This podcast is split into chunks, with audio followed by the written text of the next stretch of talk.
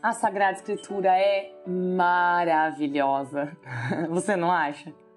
Toda vez que eu revisito um texto sagrado e enxergo nele um novo universo, eu fico extasiada diante da grandeza de Deus. Como pode? Sempre ser novo, sempre ser novo, sempre ter algo novo para me dizer. Deus é tão grande, eu tão pequena. Como que eu poderei descobrir os mistérios dele? Conhecer as suas intenções escondidas em cada texto, entender os seus desejos disfarçados em cada uma daquelas linhas. Eu amo Sua palavra, Senhor.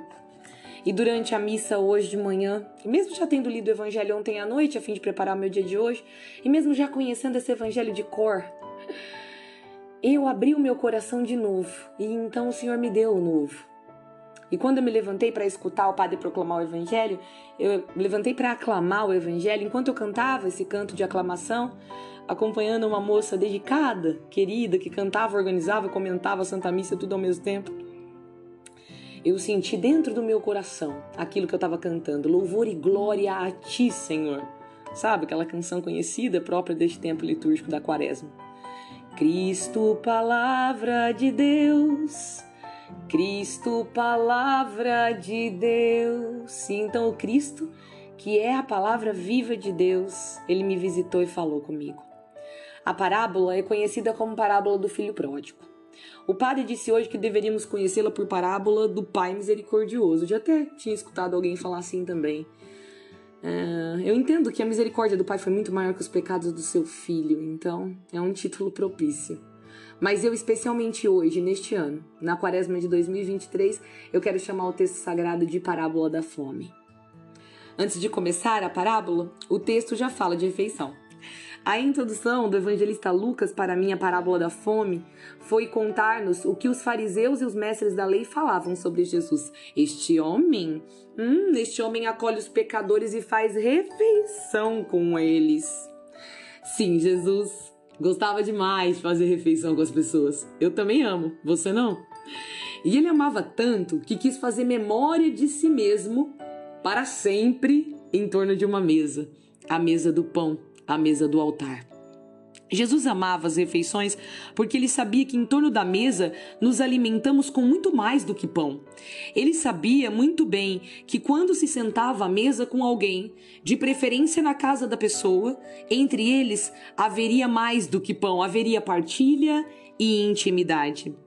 Ele sabia que quando esse encontro acontecia, quando ele se sentava com um convidado, não somente essa pessoa que o convidou, mas também seus parentes e amigos, outros convidados presentes, todos sairiam saciados e ainda sobraria. O nosso Deus sempre foi o Deus do banquete. Como na parábola, onde o filho mais novo pede sua parte da herança e vai embora gastar tudo em uma vida desenfreada, sem freio, sem medida, sem nãos. O pai segue a vida com o filho mais velho, era preciso seguir por mais difícil que fosse. O mais novo, depois de gastar tudo, sentiu tanta fome, mas tanta fome, que até comeu a comida dos porcos. Depois de cair em si, voltou para seu pai, que surpreendentemente o acolhe. Poderia não tê-lo aceito de volta. Poderia ter dito: vá lá, ué, já gastou tudo. Não, vai arrumar outro dinheiro, outro bem, outra maneira de viver. Não aqui, não mais aqui. Mas não foi o que ele fez. Ele não somente aceita, mas acolhe aquele filho com abraços e beijos e o recebe com vestes novas, sandálias nos pés, anel no dedo e um banquete. Um banquete especial para o qual manda matar um novilho gordo. Fome, escassez, falta, banquete, fartura, sobra. De que lado você está nesta parábola? De que lado você está nesta história?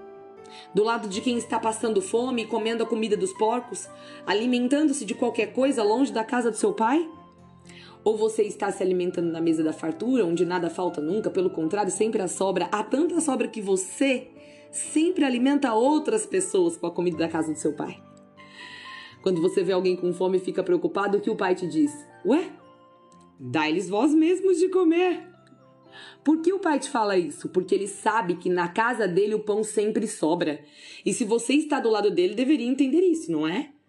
Ou você está pertinho do filho mais velho, o fominha. O filho mais velho ainda não entendeu isso não. Ele estava muito preocupado com o pão. Achava que ia passar fome com a chegada do irmão, queria o pão todo para ele. Mas com o pai ninguém passa fome. Eu te pergunto novamente de que lado você está nesta parábola? Do lado do pai, que é dono do banquete, do lado do filho, distante e faminto, ou do lado do filho preocupado e fominha? Se você estiver comendo a comida dos porcos, vai ficar com vários problemas de saúde. É assim quando estamos distante da casa do pai, sem ser cuidado, Longe da mesa do verdadeiro banquete, adoecemos por dentro e por fora. Nós vamos gastando tudo, desenfreados que somos, né? Vamos vivendo a vida toda desenfreada e quando percebemos já estamos comendo a lavagem e achando normal. Ah, todo mundo come lavagem. Lavagem nem é tão ruim assim. Nem lembro que eu comia antes. Ops, lembro sim. Parece que era melhor que isso. Por que eu parei de me alimentar com o pão verdadeiro? Por que eu saí da mesa do banquete? Vou voltar. E quando volta, seu pai é sempre o mesmo, porque ele nunca muda. E ele faz uma festa para te receber e mais uma vez você se sente amado com os beijos e os abraços dele e se sente saciado. E dentro de si diz: Como é maravilhoso estar de volta, eu amo minha casa. Eu me esqueci disso, mas eu amo esse lugar. Eu amo a casa do meu pai. É, esse é um lado, é o lado do retorno. Mas pode ser que você esteja em outro lado. Se você estiver do lado do irmão Fominha, você quer tudo só para você. Não sabe partilhar, emprestar, dar, não sabe dividir, não sabe incluir, não sabe convidar as pessoas para um banquete.